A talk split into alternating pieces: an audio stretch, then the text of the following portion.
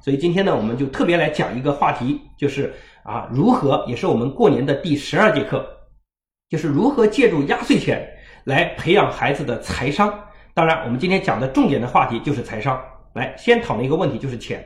那各位同学们，钱到底是什么啊？大家觉得钱是什么？你们可以表达你们的看法啊。但是我们从钱的起源上，我们来思考一下。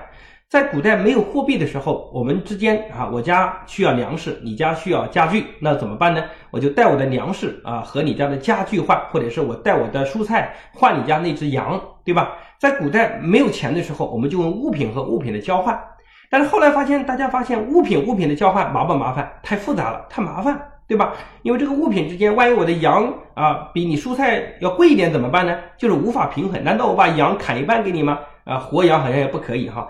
等等，就是这个这个物品跟物品交换有太多的不便利，于是乎呢，我们人类就发明一个东西叫货币。那这个货币最早是什么呢？就是金银这样的贵贵重金属。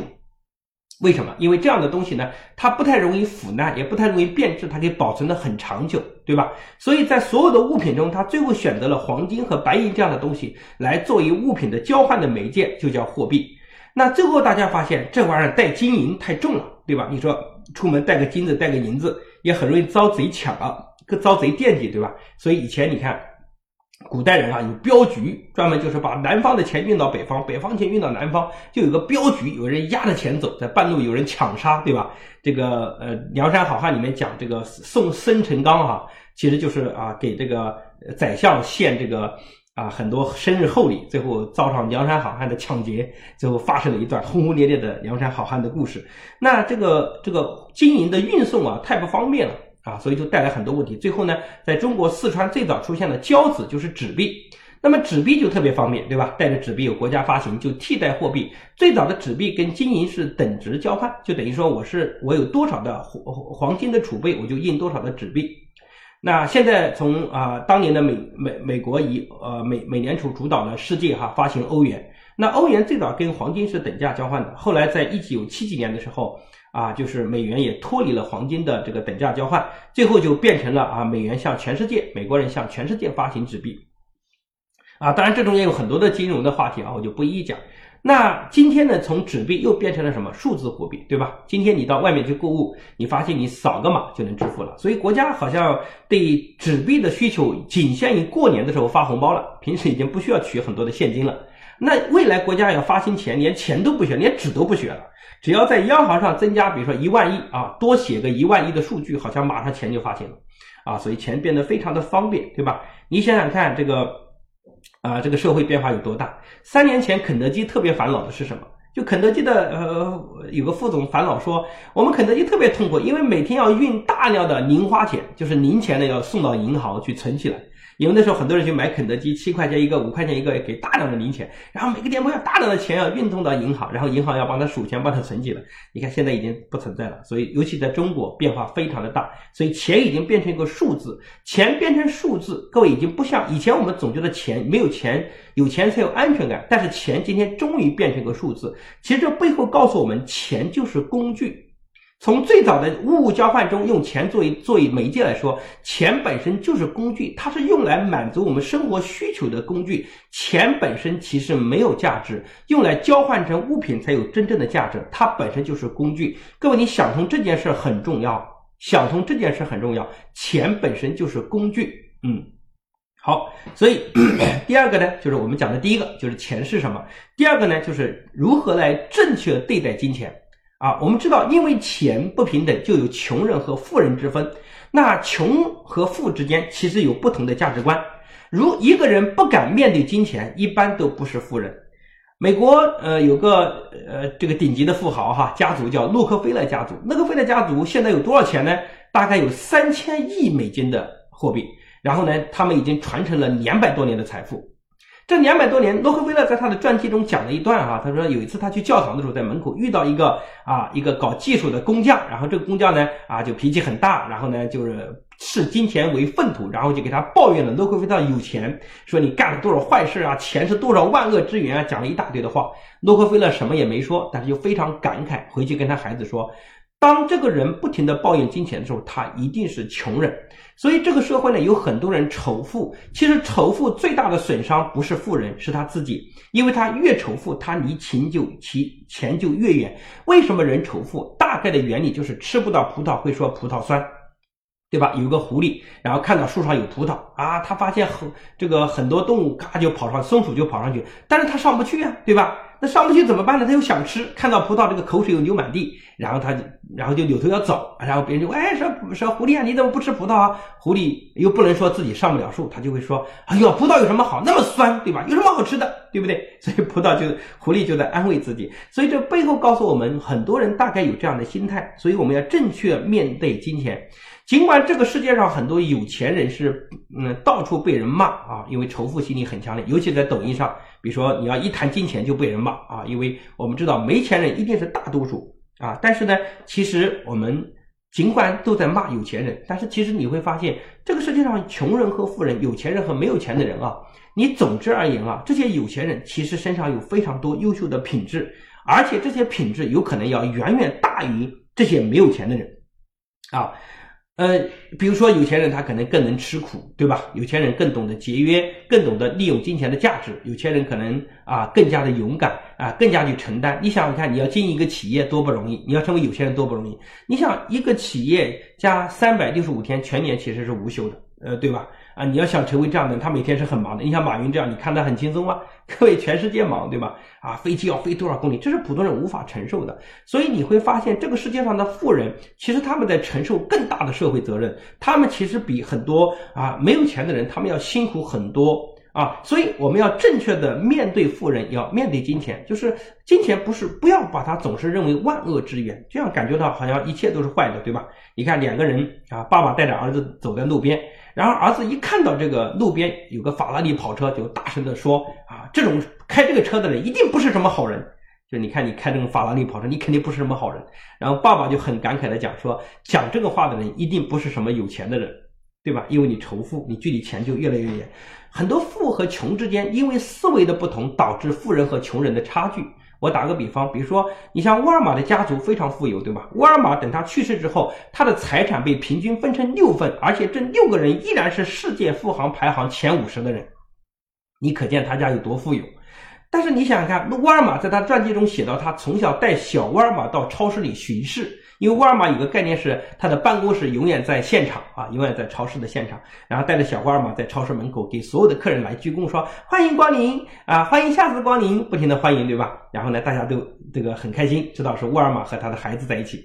你想，如果是个穷人路过的时候，这个穷人的爸爸带着他的孩子。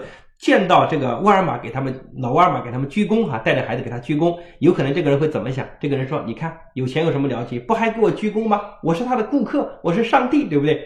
你看这句话的背后本质告诉我们，反映出你看人穷和富之间思维方式是不太一样的，因为富人他更懂得放下身段，他能够放下所谓的面子尊严，对不对？但是穷人特别喜欢满足自己的虚荣心，满足自己的自尊心。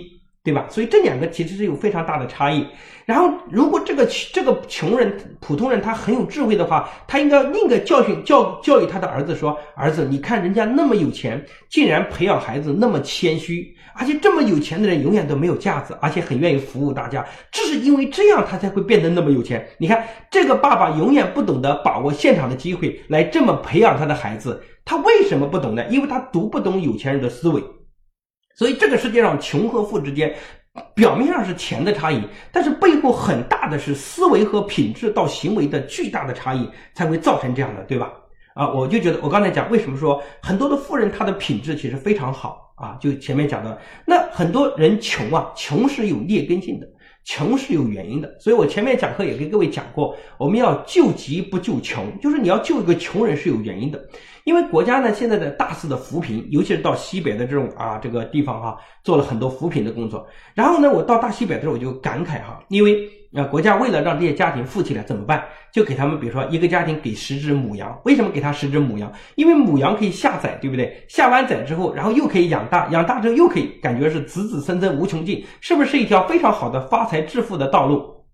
但是很多当地人他们拿到这笔福利之后，他担心一旦他的羊产羊可以更好更富起来，国家就不给他了，所以他想尽办法，经常把这个羊宰了，说他死，这个羊死了，再把那个羊宰吃，说那个羊死了，然后把十只羊搞完，让国家继续给他补助。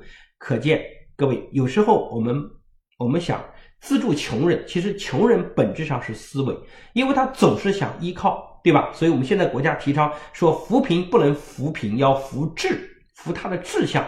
啊，这是个是非常重要的，因为我在我的前期过程中啊，我以前最早在杭州住的时候，我的房东，我的房东呢，他们家是拆迁户，在杭州那时候拆迁分了三套房子，然后又分了几百万的现金，哇，好有钱，对吧？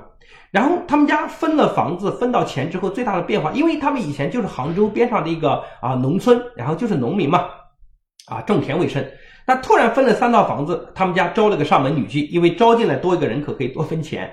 然后呢，本来这个家都是女婿啊，这个一家人都在上班，对吧？那自从分了房子，分了钱，收房租了，因为我是他，我是他房客嘛。然后呢，就开始，哎呀，这个这个女婿也没什么工作了哈，也没什么正经工作，就是这个工作一个月，那时候我记得一个月在十年前吧，拿个八百块、一千块就这个工作很满足。然后每天上上班混混日子啊。然后呢，这个家里的爸爸就是女婿跟这个啊呃跟这个岳父哈。啊，不就对叫岳呃自己的岳父对，跟岳父大人呢两两个都喜欢打牌，尤其这个岳父啊脾气特别大啊，赌的特别厉害。大概我在那边住了一年的时间啊，然后后来女婿就跟我讲，他们家已经输掉了一套房子。那我估计这件事情已经隔去了七八年的时间了。我估计在过去七八年，可能在七八年前，所有的财富到今天应该已经所剩无几了。所以在我的这么多年中，我碰到曾经很多的拆迁户，很多的暴发户，其实慢慢随着时间的累积，因为他自己不具备富人的思想和富有的能力，所以金钱他是很难驾驭的，最后又变成了穷人。所以你会发现，人之所以穷，肯定是有原因的。他的思维习惯、行为习惯各种品质一定有非常大的差异。所以各位，如果同学们、各位父母们，如果现在我们不够富有，但是我们具备了富有的品质，其实也非常 OK。因为未来有天我们还可以驾驭财富，对吧？还可以驾驭财富啊！你去看看我，我我在线上我们的呃有一节课就讲过。啊，马云啊，讲过李嘉诚的故事，对吧？讲李嘉诚培养孩子的故事。那在呃十年前的时候，当年李嘉诚因为在国内创办一个长江商学院，那是国内顶级的企业家俱乐部哈啊。啊然后万通的冯仑和呃马云他们那届呢都是啊我这个长江商学院的学生，他们就要到香港去拜访一下李嘉诚。各位，你想想看，李嘉诚是华人的首富啊，对吧？应该是非常有名望的人。所以马云、呃，冯仑他们就冯仑就在讲说，当时他准备去拜见呃李嘉诚的时候，在他们心中，李嘉诚是大家心目中的大哥级的人物，那想一定是高高在上，对吧？一定是啊，比如说中国的宴席一般是最后一个到啊，提前一个走啊，讲话都很官话呀，打打形式就走了。但他们没有想到，到达香港那个酒店之后，李嘉诚已经李嘉诚已经提前到了酒店，并且等在了电梯口。每个进来的客人，李嘉诚都奉上一个名片，并且给一个抽签的号码，让他抽个签。好，他们也不知道抽签号码干嘛。后来他们就坐到了这个桌子上，哦，凭号码坐。为什么要抽签呢？因为不抽签这个号码呢，大家就不知道怎么做，对吧？你个位置怎么排啊？那为了避免压力，把桌子编号，每个人抽签，这样呢，降低了每个人的心理压力。然后呢，李嘉诚在门口给每个人发名片，欢迎光临。哇，大家就很触动了，对吧？然后李嘉诚在吃饭的时候呢，他呢啊四桌，啊他大概吃饭一个小时，在每桌上放了一副他的碗筷，然后每桌他坐二十五分钟跟大家打招呼，招呼大家跟每个人亲切的聊天沟通。然后二十分钟到了之后，他就去到第二桌，再去第三桌、第四桌，他要照顾到每一个人。然后冯仑还讲了一件细节，说他当时就跟李嘉诚提了一下，当年他写的一本书他读过，然后说他后来找不到了。后来李嘉诚呢，等这个冯仑下了楼之后，李嘉诚就已经招待他的助理把这本书有找到。给送了一本书给了冯仑，还签了一个名字。哇塞，你看让大家非常的舒服。你看，所以为什么李嘉诚在商界做大哥，大家都喜欢跟他做生意？因为他做人让人如此舒服，所以很多生意就会滚滚而来。所以这个世界上人之所以有钱哈，有很多优秀的品质是很多穷人他所不所具备的。所以各位，我们不要仇富，我们应该向他们学习，看到他们应该向他学习。因为我在我人生的很长时间中，我见到非常多富有的人啊，我见过当年泰国一个水果大王啊，据说非常的厉害。然后我在呃在新加坡参加一场活动的时候，各位你知道吗？这个人当时啊啊就是进来参加活动学习，但是他很爱学习哈。最后呢，他进去没有位置怎么办？他就一屁股坐在了前排的地上。就这件事对我的触动非常大，因为他在我们的心目中哇很有钱很有名望，但参加这种活动他竟然没有位子，他到了场没有位子，他来晚了他就坐在地上学习，然后就像普通人一样对学习如饥如饥似渴，所以这件事对我的影响非常大。到今天为止，我到各地学习也从来不讲究排场。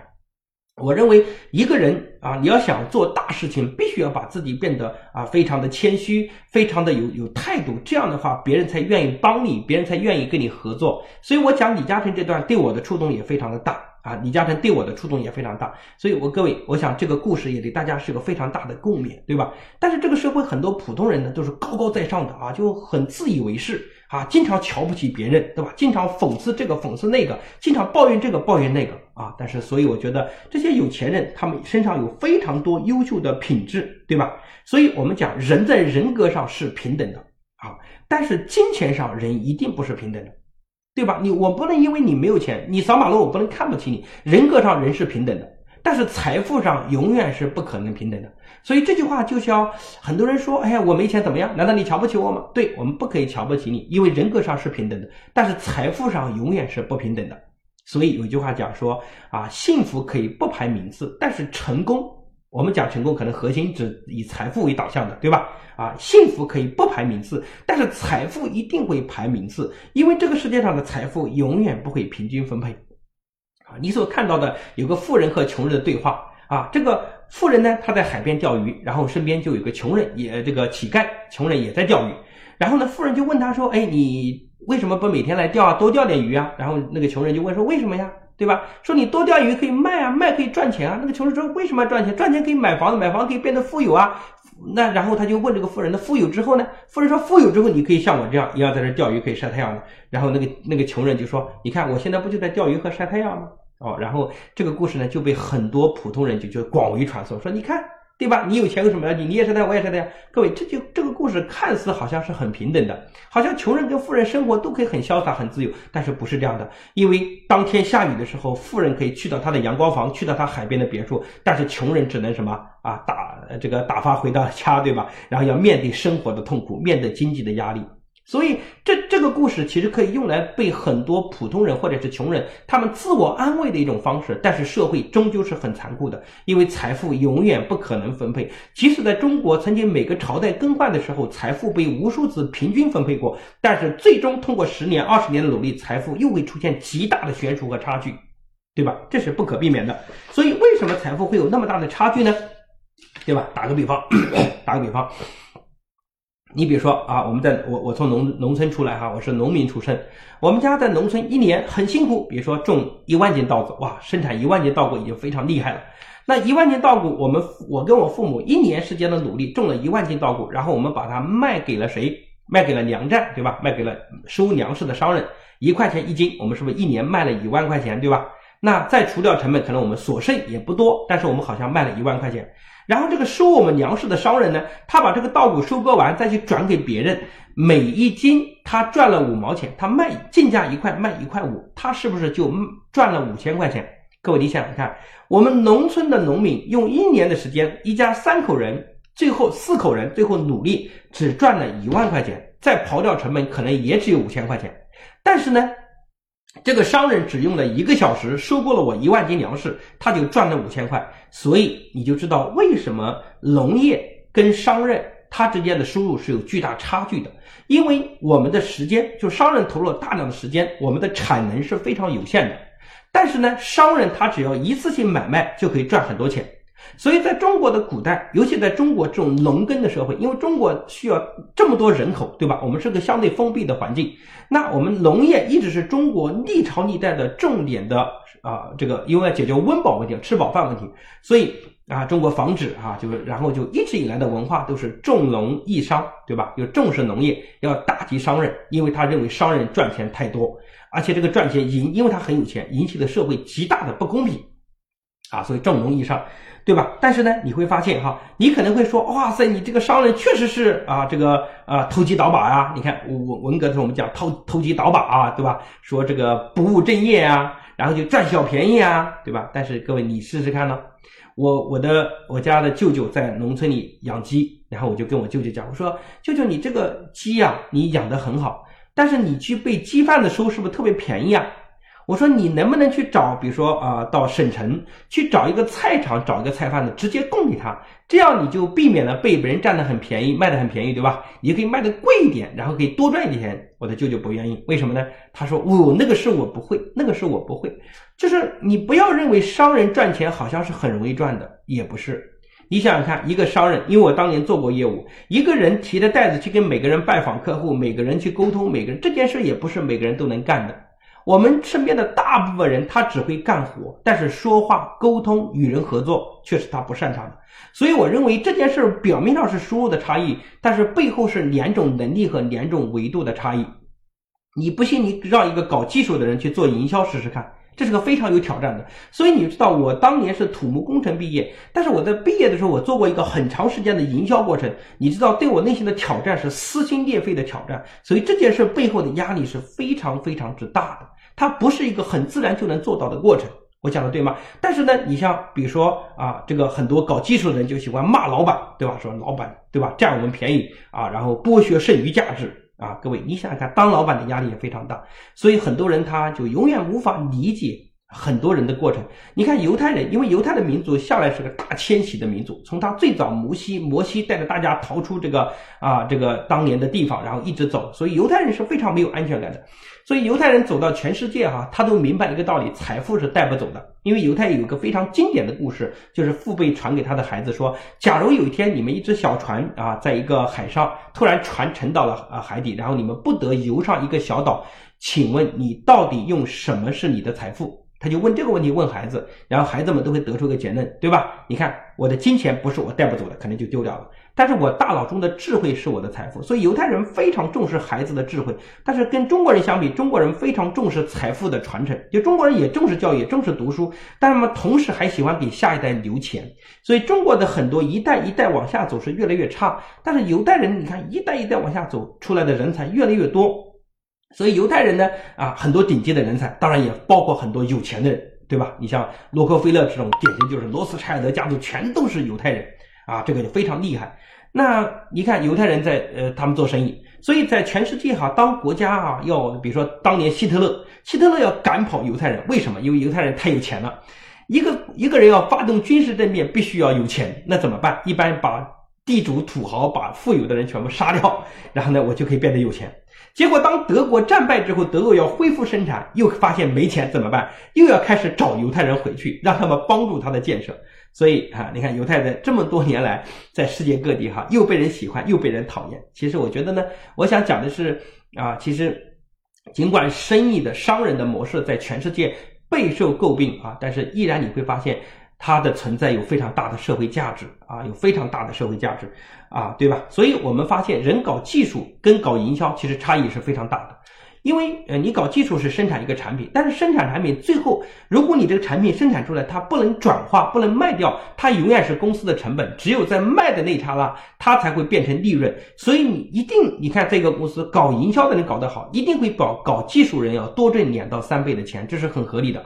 因为营销的人他离钱更近一点，但是搞技术的人他离钱更远一点。对吧？所以未来各位孩子们，你们将来可能会成为什么样的人才？什么样的人才？但是我认为你们必须要有一项能力，就是营销的能力，就是做营销的能力，就是做与人沟通的能力。这个能力非常的重要，因为本质上你去上班，你的工资是五千还是一万还是两万还是五万，背后本质上也是营销的能力，就是能不能把自己卖得好。你把自己卖不出去，总觉得自己没人要，对吧？自我设限，自我自我打击，那你肯定就是三千块一个月就就打发了。但是如果你把自己的价值塑造得更好，而且你不断的学习和提升自己，那你可能会卖到三万。所以人啊，这一生很重要的能力就是一个营销的能力啊。但是这是很多人不敢面对的，甚至瞧不起的，对吧？你想当年啊，我从啊土木工程这个专业走到营销，走到市场去，你想要遭受多么大的压力啊！啊，我的同学见到我，当然也嘲笑了，对吧？说老王你有病，对吧？啊，我妈就说了，你要早知道你要干这件事，那初中毕业就够了。但是他们却没有想到，在那长达五年的时间的打磨中啊，让我完全蜕变了，就让我对这个世界的认知都发生了变化，让我对财富的认知也发生了巨大的变化。因为在那五年时间，我见了非常多社会的底层人，也见了非常多富有的人，让我看到了这个社会富有是怎么回事，贫穷是怎么回事，让我对很多事物有深刻的洞察和认知。这些是读书所没有具备的，对吧？所以各位哈，我这样讲，那这是我讲的第二点，就叫。正确对待钱的价值观，所以不要再嘲讽金钱，再不要视金钱为粪土，不要这样，要客观的面对金钱。金钱就是工具，有钱不是可耻的，有钱人身上具备非常多优秀的品质，值得学习。我们应该看到有钱人，我们要肃然起敬，我们要向他探讨如何成为有钱人，这样我们才会真正的离钱比较近。金钱不是万能的，但是如果有钱，你会帮你的。在成功，在你的幸福道路上减轻很多的负担，我讲对吗？所以这是第二点。我讲的第三点就是如何成为有钱人，就是啊，这一点当然也是给我们很多同学讲的，如何成为一个有钱人啊？我觉得这个意义非常大。我认为第一句话我要送给各位的就是要用投资替代消费，投资替代消费。啊，就是我们大部分人所钱花的地方都是在大量的消费上，对吧？我们会满足消费。比如说，这两个有钱人和普通人前期的差别是什么？两个人同样上班努力得了一万块钱，但是呢，这个人穷人为什么穷呢？因为他总在想说，哇，我这一万块得了好不容易，对吧？然后呢，我要干嘛？我已经饿了很久了，我已我已经没有好衣服穿了，然后就不停的请朋友吃饭，然后呢买衣服，咔咔咔不停的消费，结果呢？月底还没到，钱就消完，消费完了，就等着下个月发工资。所以他的钱永远发现不够花，永远不够花。但是富有人在最初他也只能拿到一万块，他在想说：哇塞，一万块是我好不容易得来的，我要延迟满足，我要忍住，我不能去消费，我要想办法投资自己。于是乎，他不停的投资学习，让自己提升更高的价值。然后呢，从挣钱一万块的能力变成挣三万块的能力。当他挣到三万块能力的时候，他同样再去花这一万块钱。请问他花完一万还有两万，于是乎他有更多的财富累积，钱就变成他的工具。但是当你不停的消费、不停的消费的时候，你就变成钱的工具，对吧？因为你就变成钱的奴隶。所以我们总结一句话：凡是能给你带来价值的，就叫投资；给你带来价值就叫凡是给你带来损失的，就是消费。什么叫投资？比如说，它能节约你的时间，它能够提高你的水平，提高你的技能，提高你的眼界，对不对？那什么样是消费呢？就是消费了你的时间，浪费了你的时间，对吧？然后呢，让你也停止前进，让你不思进取，对不对？你交一帮啊，这个这个狐朋狗友，天天吃吃喝喝打打牌，对吧？那这些你花了很多钱，但是它浪费了你的资源，也浪费你的时间。你去买个电脑游戏，不停的沉迷打，大着把的时间被消耗掉。所以这两个是一个很大的差异，投资和消费是个很大的差异。所以人在前期，大家其实都不是很有钱。啊，很多人会总认为把一个人的有钱当成说，你看他爸有钱，各位，他爸爸有钱，不可能永远把财富传给他。你只看到了事物的表面，就像大家这个社会上，比如说大家现在评价万科的王石，说王科的老王石的老爸那是广东省的谁谁谁，对吧？啊，说这个某某某的爸爸是谁，某某的的爷爷是谁，某某好像就好像他的人生成功就是因为他有个老爸，就是因为他有个亲戚，就是因为他有个岳父等等。我想这个讲法是不客观的。对吧？因为很多大部分的很多有钱的家族，他的下一代也未必很优秀，所以你不能以偏概全。这样，这这个故事特别让很多普通人喜欢看，因为普通人特别不想努力，也不不相信自己能成功，然后他就找一堆的理由来反对啊这些人讲的理论，所以他会给自己不成功找一堆的理由，就认为你看王石你有你能干，不就是你们岳父很好吗？对吧？你老婆找得好，你岳父很能干吗？所以你岳父官当当得大啊，所以你的机会多啊，你就有钱啊。但我们把这种东西归结为外部的客观因素，其实是非常的不科学的，对不对？非常不科学。所以我认为背后的本质，大家前期可能起点都差不多，但是你到底是在投资还是在消费，其实差异很大啊。呃，然后我带我的孩子从楼电梯里下，各位你看，现在大家从家门口，从家里门出来。到电梯，电梯两面全是广告，然后到了楼下，然后一出电梯也全是广告。路你走在小区的路边，两旁全是广告；走到小区的门口啊，也全是广告。然后再走到呃地铁口啊，地铁里全是广告，对吧？然后我各位，你看很多小孩子一看这个广告里面的蛋糕，哇塞，这个口水就流满地。一看到好玩的啊玩具呀，各种东西就很冲动，对吧？所以我跟我的孩子就在讲，我带他看着广告，我就跟他我说好不好看？他说好看。我说这里面有两类人。第一类人呢，就是看完特别想消费，然后因为广告看完你想消费，于是乎你的钱就变成越来越少。那这些富人、这些生意人，他们就用这种方式来让你钱啊，最后通过产品的形式流到他的口袋，最后你就变成了穷人。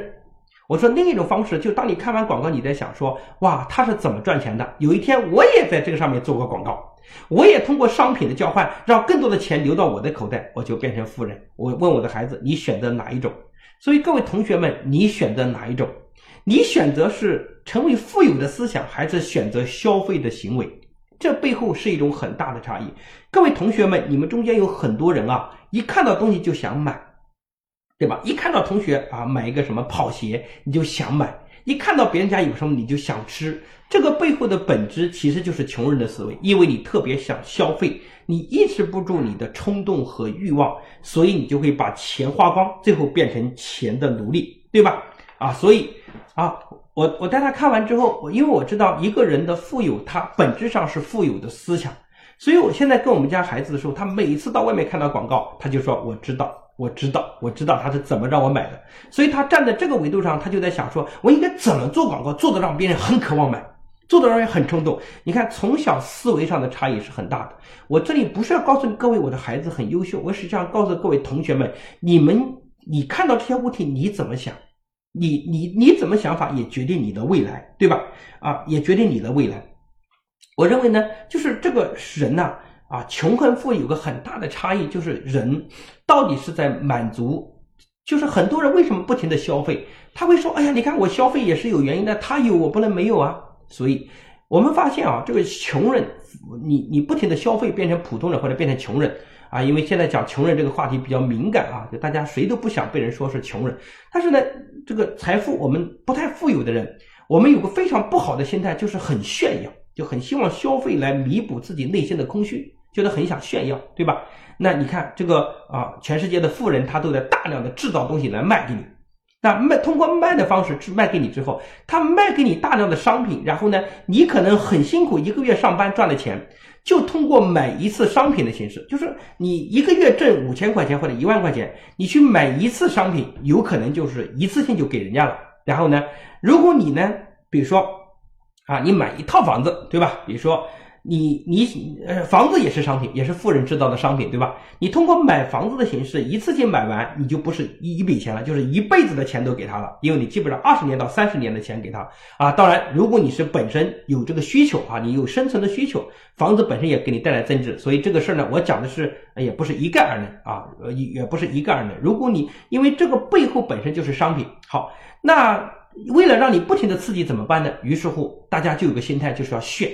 那个广告里面就是，你看广告里面做说啊，说你也可以拥有哦，对吧？然后呢，回头率很高哦，他用这样的词，就是来拉大你的虚荣心，让你一旦变得虚荣之后呢，你就会不停的想拥有来显摆，因为你不停的拥有之后，你就不停的去购买，于是乎这个产品就不停的被销售，那这样的话，生意的规模就会在做的很大，所以有一种心态就会导致你贫穷，就是炫耀。就是炫耀就会大的让你的金钱流失，对吧？比如说啊，有没有同学你们身边有人抽烟的？那抽烟在年轻的时候抽烟的孩子，大部分都是个炫耀的心态。你认为烟很好抽吗？你不信试试看。你第一次抽烟，如果不是因为你觉得电视上那些抽烟人很炫，对吧？就那些打打杀杀的人那些很酷的话，你觉得抽烟好抽吗？那玩意又涩又干又辣，对不对？抽的很难受，一般吹第一口都是 都是呛出来的。所以烟并不好抽，但是为什么很多人抽烟呢？因为感觉到那个人抽烟好炫酷，而且老师不让抽，父母批评，越批评越得不到，越感觉到很炫酷的感觉，就那个吐烟圈的感觉，让人感觉到很炫酷的感觉。所以抽烟典型是一种内心很觉得虚荣，想得到满足这种行为。但是各位你想过吧？因为我跟各位算过这笔账，一个人一旦开始抽烟，因为抽烟的人哈，因为他要给人发烟，对吧？别人给你发烟，你要给他发烟。那发现你又不能拿五块钱一包的烟，不能拿两块钱一包，你会怎么？至少要打拿二十块。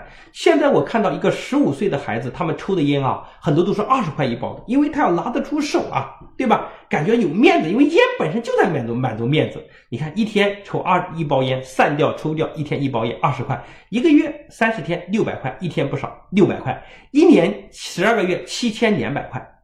再乘上六十年，从你十五岁开始抽烟，要抽到七十五岁，六十年时间，人在临终的时候，饭吃不下，水喝不下，也得抽一根烟。因为他已经习惯这个动作很久了。要抽六十年，大概要抽四十二万的钱进去。各位，四十二万啊！各位，一栋好一一部好车啊，一栋一部一栋房子的首付啊，我讲对吧？来，各位同学们，如果今天让你给我四十二万，你给不给？你会说你干嘛？你抢钱啊，对吧？但是我又不能直接要你钱，怎么办？于是我就发明一个产品叫烟，然后让你抽起来。然后你不停的抽，还帮我分享顾客，不停的帮我去分享，于是乎大家都在抽，然后你就自然而然的通过一辈子的时间，把四十二万的钱交给我。而你刚开始抽烟的时候，就是满足一种很炫酷的感觉。你看这个炫酷的感觉，让你把四十二万钱都砸进去了。所以我是从第一次懂得这个道理之后，别人抽烟我一点都不羡慕。我一点都不羡慕，因为我知道，一旦当我羡慕，一旦当我抽上第一根，一旦当我习惯接别人的烟，我就要买烟给别人抽。于是乎，我就要不停的投入，不停的投入，我现我就永远不抽烟。然后谁见到我，我都说我不抽烟。然后别人也不会说我不发烟，我就不抽烟，我不抽烟，我干嘛给你发烟抽呢？也就解决了。所以各位哈，你想通这件事，你的想法就不一样了。我想的对吗？好，所以呢，各位这个炫酷，包括很多同学买限量版的鞋子啊，很多人买包啊，然后很甚至是买好的手机，各位这些不值得羡慕，不值得羡慕，对吧？这有什么好羡慕的？你想当年商王商纣王，对吧？这个商王朝覆灭。因为商纣王，别人给他送了个象牙筷子，人家就担心这个国家快覆亡了。为什么？因为你有个象牙筷子那么名贵，那你得换个金碗吧？那你吃上金子的碗，那你得换个大理石桌子吧？那你得搞个皇宫吧？所以这个商王朝就不停的奢靡的生活，不停的投入，不停的投入。各位，你看这个国家叫见微知著，就是你见到一个。就是你见到一个很细小的动作，就能知道一个很大的事情发生。各位同学们，你不要认为你买一个限量的跑鞋两千块钱，好像过年终于拿到优惠钱，我要买个两千块的鞋，我要买个好电脑，买个好手机，好像是一件很小的行为。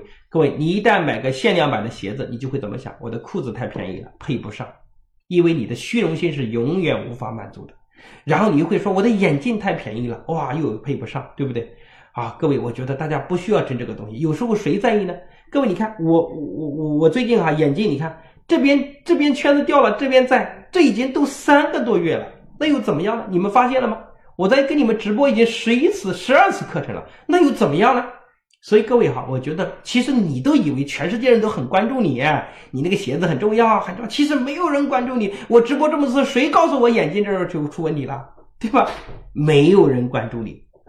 所以，我希望你能给人带来的是价值，就是你，我在后面还会深入的讲这个问题啊，啊，对吧？所以我觉得这些结果都会炫的结果，都会让我们最后不知不觉变成了金钱的奴隶，变成了金钱的奴隶，对吧？所以我们的消费就会变成钱的奴隶。今天你会发现很多大学生不停的陷入各种现金贷。裸照贷款，对吧？就拍裸照，女生拍裸照，然后发给别人贷款五千块钱，最后发现啊，两年时间从五千块变成二十万要还，最后被迫做各种行为，然后来还款。那这个现象已经非常出来过好多次了。为什么？因为这些孩子他炫耀，他希望拥有钱。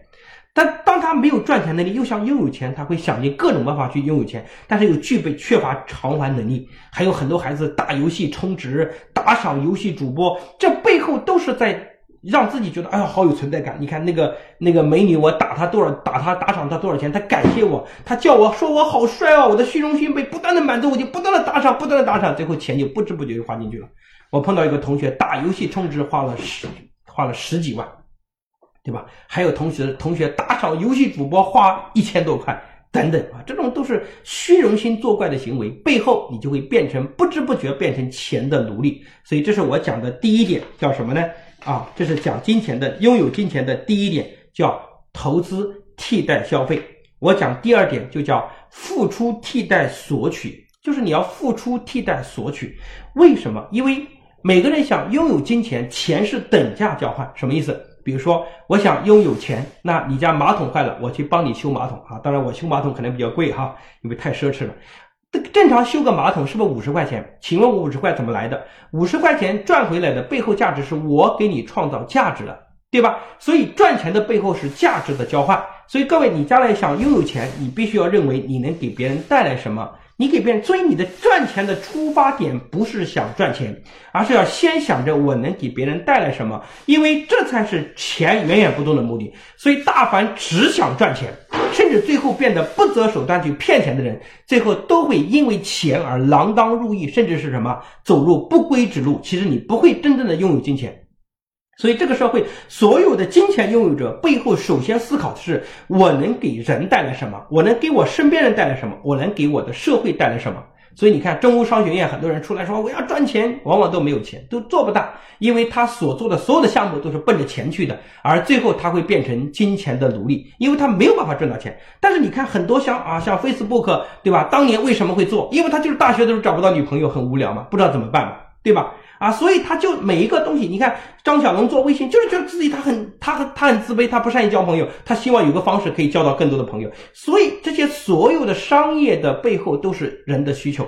所以各位，你将来想赚钱，你要想我能给别人带来什么，而不是我索取什么。但是很多人想着我索取，各位是你付出了给别人一样东西，最后交换的价值是钱，而不是直接要钱，你是要不来钱的，对吗？所以每个人呢都在用他的时间。都在用时间来交换钱，但是效率是不一样的。每个人的效率是不一样。我讲这段也是有助于各位同学，你将来在人生就业或者规划的时候，你也可以思考一下。比如说，这个社会很多行业呢是点对点的行业，点对点就是一个人服务一个人，对吧？那我一个人服务人，即使我的时间再贵，比如说一个小时收五百块，甚至收五千块，它也是点对点啊。你的时间是有限的，对吧？你的产能是有限的。对吧？比如说那天我到理发店理发，理发店的理发师呢有四十九块钱一个人啊，也有九十八块一个人，啊，也有一百九十八的。然后呢，我就在问哈，我就问这之间的差异啊，我一般都选择四十九的哈，因为我认为差异都不大哈。然后呢，他就他就我就说那个一九八的有什么差异？他说那个人已经干了二十年了，对吧？二十年一九八。然后我就在感慨，哇塞，二十年才一九八。二十年后，你都干了二十年，这么有经验，这么有能力，也只能一个小时收一九八呀？那你的时间价值太低了，大概你一个发一个小时左右，时间价值太低了，所以这叫点对点。所以很多人他不赚钱，他不是因为，是因为他的行业就是点对点，你只能点对点的服务，所以你的价值和产能无法最大化。无法做，比如说你做心理咨询师，因为我在很多年前我就做过这种啊，这个志愿者就做过心理咨询的行业，那时候一个小时哇，看别人给我三百块。我曾经也觉得很好，但是我在想一个问题：哇塞，一个小时三百块，很有钱吗？no，不是很有钱。我一旦赚这种钱的话，我的思维和格局就定在这件事儿上，我就无法做这样的事情。所以你看，现在我的影响力不断增大，但是我从来没有接过一对一咨询，甚至大家给我出说哇，王博士，我见你一面给你五千块，我说 no，不需要。我说你只要到线下听我讲课的时候，如果我有空闲，免费咨询，大家找我聊天都可以啊，没有关系，我不收这种钱。为什么？第一。不是钱不重要，是我防止我自己一旦把注意力盯到这种小钱上来，人就没有大的格局。所以我出我才会让自己，如果我当年就赚这种钱的话，我今天不可能有福音这样的事情。所以各位同学们，人赚钱就有先后顺序，一般人是舍小求大。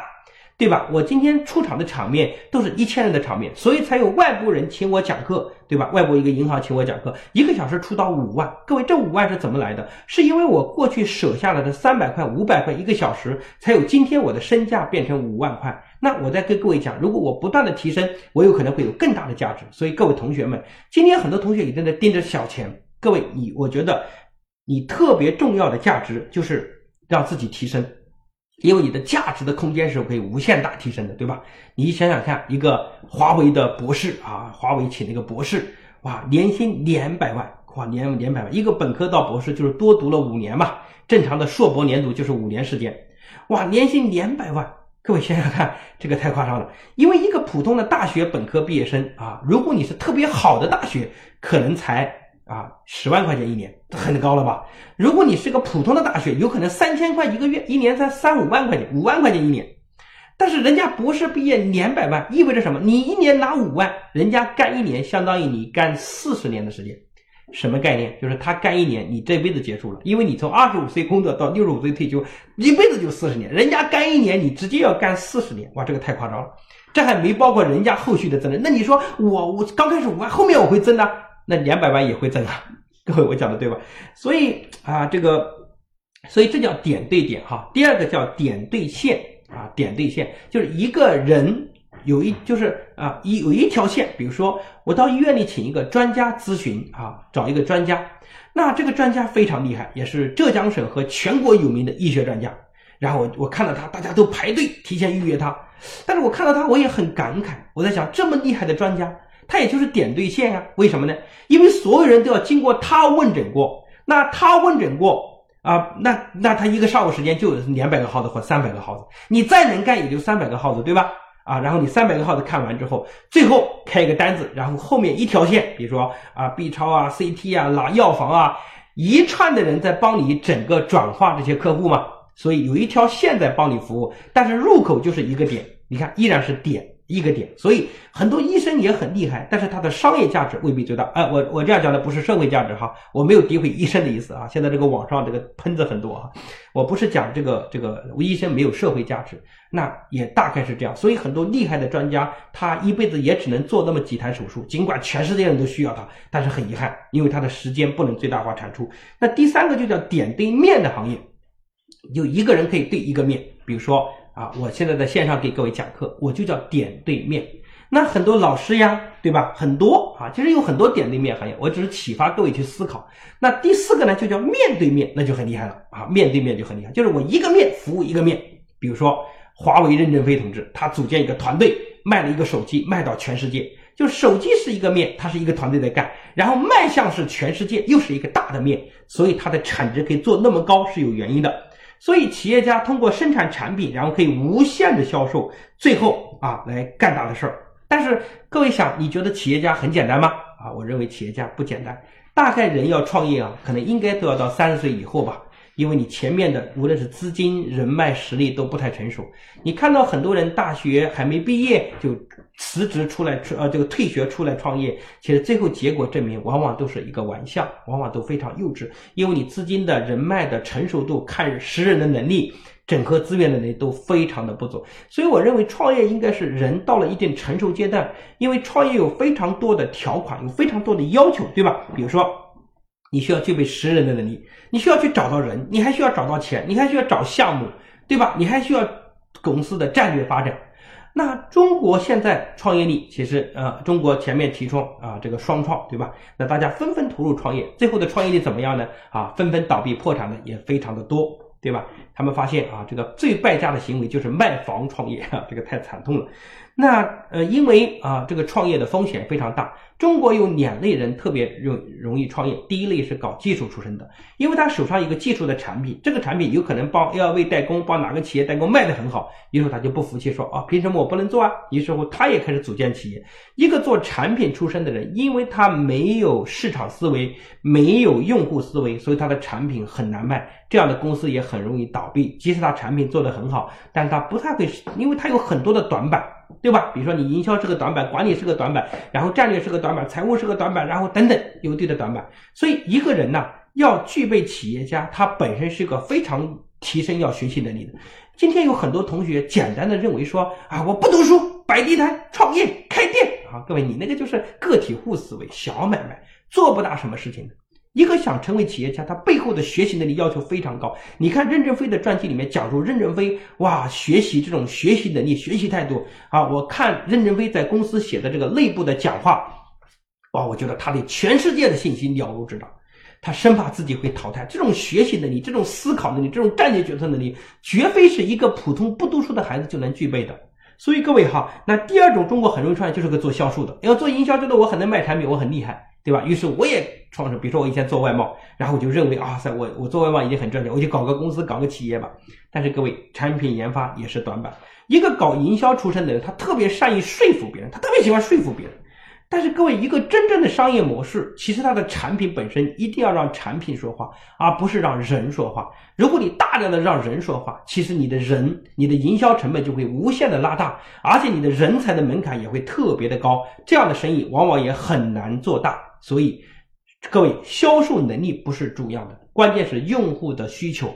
关键是产品用户的需求才是最重要的，这是很多做营销人他所不具备的。所以我背后是告诉各位的是，一个人要创业，背后他要补很多的短板。他要有很强的学习能力。所以没有哪个人一生下来就是为企业家做准备的。你的后天的不断的自我学习能力，其实要求都非常的重要，对吧？所以这是我讲的第二个，就是付出替代索取。你一个企业的过程中，你成为一个企业家，你首先要有个好的产品，给所有的用户者，要普惠广大的用户，要替他们生活解决问题，帮助他们的生活更好的改善，提升他们的效率。第二个是你所在的企业，你要组建一个团队，你要带领着员工共同富裕，你要帮助他们能解决未来和眼前的问题，都要帮他们解决，对吧？然后你还有更大的社会价值，所以。这些东西背后告诉我们，很多人他只想着自己，他是不可能成为优秀的企业家，他也不可能成为这个社会富有的人的。对吧？你认为马云今天这么有钱，他的社会价值高不高？当然是非常高了，对吧？你看互联网改变我们生活，这不说，而且他所带动的团队所培养的社会人才，对吧？有极具的社会价值，而且他已经站到了联合国的高度，能够成为影响中国和影响世界的人，那这种价值是非常非常大的。但是他并不是炫耀他的金钱，因为金钱他只是暂时的保管者。只是暂时的拥有者，他不可以拥有真钱，所以金钱多了之后，大概就是社会的，就是国家的，所以钱的名字叫人民币，大概就是这样的，对吧？所以在国外很多富豪，像比尔盖茨、像巴菲特，他们的钱基本上都是捐掉的啊。因为当然国外有很大的关系，就是遗产税非常的高，但是其实你发现金钱最后的结果就是体现你的价值，而钱背后所代表的就是你能否对社会做出巨大的贡献。所以我讲这段是要告诉很多同学，因为很多同学很自我、很自私，不愿意帮助别人，不愿意为社会提供价值，不愿意为班级提供价值，所以这背后的思想就会决定你将来。其实你啊，整合人脉，你的能力很差，你的整合资源能力很差，其实让你离钱是越来越远的，离钱是越来越远的。好，这是我讲的第二点。我讲的第三点，要成为有钱人的方式，就是让钱生钱。让钱生钱，对吧？所以如何让钱生钱？比如说，在过去的三十年啊，十年时间，你们家的房子增值了，这背后就是房子增值所带来的富有，对吧？那就是钱在为你生钱。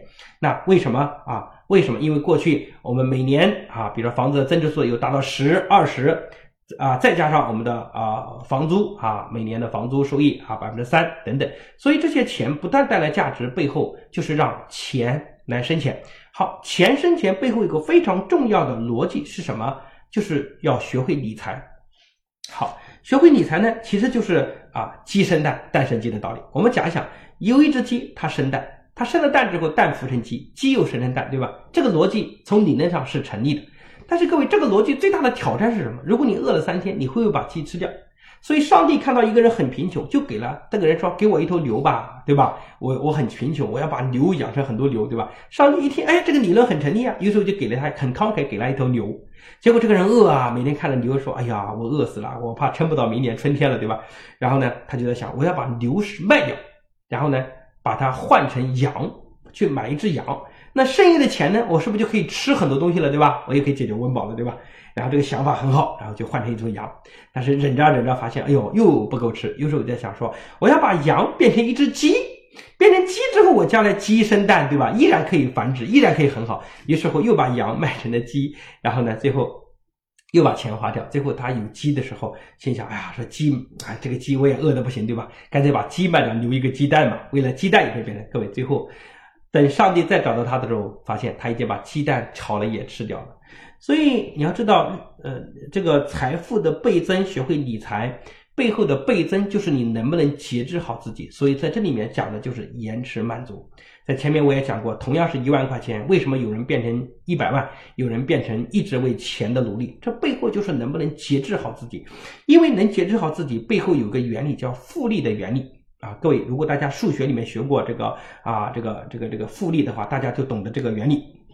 好，讲一个故事，诺贝尔诺贝尔奖对吧？诺贝尔奖金，那诺贝尔奖一九零零年的时候，诺贝尔啊捐出一笔他终身的钱，这九百二十万美金，九百二十万美金到一九五三年，因为每年发诺贝尔奖金，对不对？最后只剩下三百万美金，但是三百万美金大概多少呢？相当于他在一九零零年的三十万美金，就钱已经大幅度缩水，而且钱已经不多了，怎么办？后来就请了专业的理财机构来帮他理财。到二零零五年，通过专业的基金公司来理财，每年有百分之二十的复利。就是第一年，比如说啊，每年百分之二十，每年增长，就是前面的增长完到这一年增长啊，再比如说我有一块钱啊，一块钱，第二年变成一点二，对吧？百分之二十，再到一点二乘啊，这个一点二啊，就一点四四，就一直增长。然后到今天，它有多少钱呢？有七亿美金。所以诺贝尔每年诺贝尔奖金每年花了那么多钱，但是现在还有七亿美金。所以爱因斯坦把复利这个原理当成是世界第八大奇迹。世界第八大奇迹。巴菲特讲一段话非常精彩，就是各位父母，你听完这段话，你的内心可能会平静，对吧？巴菲特讲说，巴菲特自己一生百分之九十九的财富都在五十岁以后才累积的，因为五十岁以前他可能也是个普通的职员，但是他一直累积，一直累积到五十岁以后，他百分之九十九的财富都是五十岁以后才累积的。从二十七岁开始，巴菲特就把他有限的钱，当年啊跟他老婆结婚。是买房呢，还是投资啊？他的老婆很有智慧，说：“巴菲特同志，还是投资吧。啊，如果当年买房的话，可能今天啥也没有了。每年达到百分之二十点五的复利，所以巴菲特说，人生啊，就如滚雪球，滚雪球要滚得大，要有足够的雪，前期的雪和足够长的坡，就一直能滚下去，对吧？比如说，巴菲特投资可口可乐，持他的股票持有了十五年，这十五年的时间一直每年的高速增长，你看，所以他赚了大笔的钱。”所以要有足够长的坡和足够的雪，所以要有复利的原理。每天毫无长进就是一，每天就原地踏步一。但是如果你每天进步一点点呢？一点点就是百分之一，对吧？一加百分之一啊，然后呢，然后多少天呢？三百六十五天，每天进步一点点，那就等于是一加零点零一的一点零零一的。一点零一，一点零一的三百六十五次方是多少呢？是三十七点七八，就是跟一年前的你今天每天只进步了百分之一，但是一一年之后你会达到三十七点七八倍的水平。那每天退步一点点呢？就是从一减去零点零一，每天退步一点点，三百六十五天之后你会变成零点零二五。各位每天退步一点点，你退步可是不是一小步啊，只变成零点零二五。那三天打鱼两天晒网的人呢？就是前进三天后退两天的人，那就变成了一点零一的三次方乘上零点九九的二次方，就三天打鱼进步一下，两天晒网退步一下，再乘上七十三，因为你三天加两天已经五天了，最后五乘七十三，三百六十五，对吧？最后剩多少呢？剩二点零四，就是进步了两倍。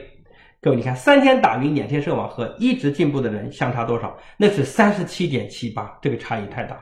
所以各位同学们、各位父母们，我们选择每天进步，复利的最大价值，其实表面上看是财富的增加，但是其实也是人的增值、人的价值的提升。所以复利第一个让我们启发就是知识的复利。如果我们每天多学半个小时，各位累积三百六十五天不可小瞧。所以各位同学们，我们福音有非常多的孩子奋战三百六十五天。最后达到的辉煌，对吧？比如说有人四百分干到六百多分，奋战三，甚至都没有三百，只有两百天。所以现在距离明年的中考，对吧？和高考可能就那么几十天，甚至上百天的时间。但是你不能小瞧每天进步一点点的这个收获哦。所以各位同学们，不要总是陷入绝望，你要开始行动，因为你每天在进步，就会达到一个复利的程度，对吧？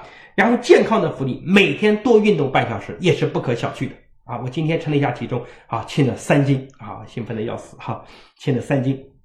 好，那最近一直坚持运动，而且米饭和糖分啊，面食吃的量减了一半，那我发现体重就会有明显的变化。那人脉的复利，对吧？你多累积一点人脉，那复利也是非常厉害的，对吧？你看当年韩信啊，受胯下之辱啊，露宿街头的时候，有个妇人给他拉了一个饼啊，看这个人很可怜，给他一块饼。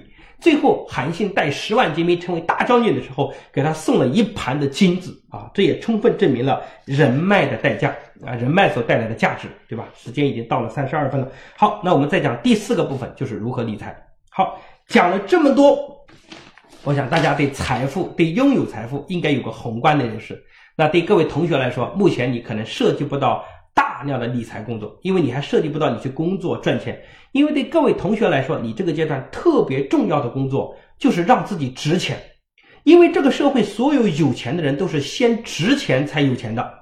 如果你没有钱，如果你不值钱，你想有钱很难，对吧？就像一个人，他不停的提高球技，最后他才能啊换球场才能显得水平。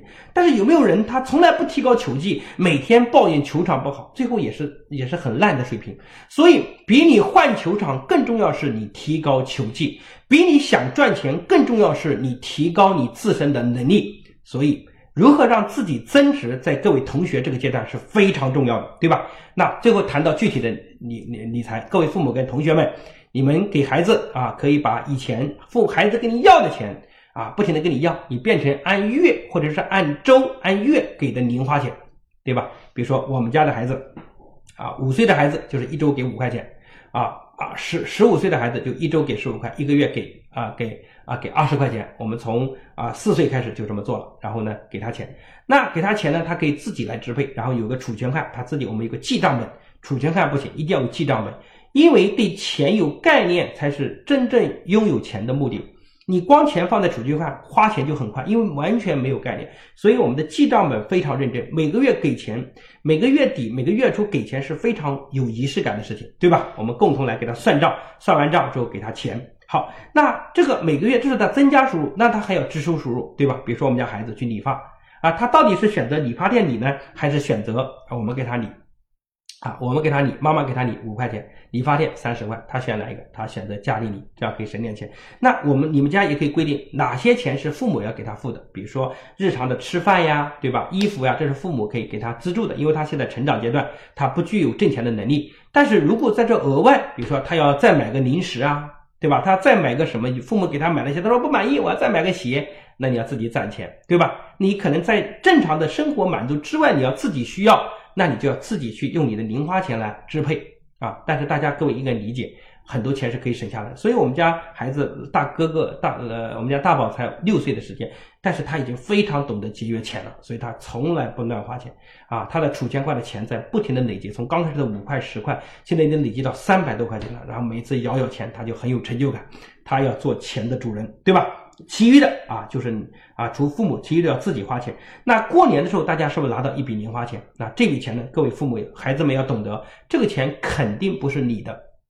尽管所有钱归你，别人拿到你手上，但这个钱的背后就是父母的钱在交换。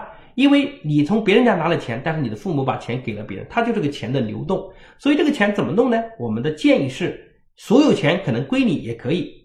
搞一个银行卡，把它存起来。但是这个钱怎么使用，一定要你跟你的父母共同协商过。我建议这个钱重点用于关于你学习和成长的投资，对吧？比如说啊，你们啊到我福音的学习，你也可以用你的零花钱买，也没关系啊。然后呢，这个卡你们可以取哈，当然也可以，比如说啊，你们要做点公益啊、捐助啊，都可以用这个钱啊。但是这个钱怎么用，一定要父母跟孩子共同协商，用于投资，不是用于消费。对吧？所以重点用于教育的投资。好，所以大家在这个过程中，具体很多细节啊，你们可以去啊自己回家跟你的孩子、跟你的父母一起来讨论一下，如何认识钱、使用钱、管理钱。当然，你们中间有的年龄可能很小，有可能还正属于五块十块都分不清的阶段，那就要从认识钱开始，再到使用钱，再到管理钱啊。这些我觉得方法都非常的简单，关键是有很多父母经常把孩子永远当成长不大的孩子，就无论多大都觉得，哎呀，这个孩子长不大。对吧？所以永远把钱牢牢的把握在自己的手上。各位一定要把主动权适度的给孩子自己，因为孩子他能够支配，他能够很好管理这块，本身也是他理财能力和管理能力的一次提升，对吧？对各位同学们，你们非常重要的事情是什么？就是现在怎么样才能赚钱？各位同学们想不想赚钱？就是主动学习最赚钱，就是你学习好特别赚钱，对吧？比如说，首先你成绩好，你从小学升初中，好学校把你选走，学费都免了。对吧？你初中升高中又免学费，然后甚至有的学校食宿费都给你免了。然后呢，你成绩好，主动找老师找同学，你看到外面补习又省了很多钱，对吧？又省了很多钱。然后呢，你看你来我们福音中也有呀，每隔半年寒假暑假，我们线下都发奖学金。所以只要你成绩在不断的进步，你来福音都省钱，都没钱，都不用花钱。各位为什么？所以你发现的成本就是越优秀的孩子越省钱，越赚钱，而且他大学考进好学校。各位一个九八五以上的学历的学校。对吧？二幺幺九八五的学校，他的工资有可能就是普通的学校的三到五倍的收入的差异，对吧？你看，所以学习好是最赚钱的事情，非常赚钱。当然，你来这里来跟我们学习，学习好的同时，我们还会培养你非常强的社会能力。包括你的财商思维啊，对吧？包括你这一切都非常重要。所以今天的课程内容呢，啊，我先讲到这么多。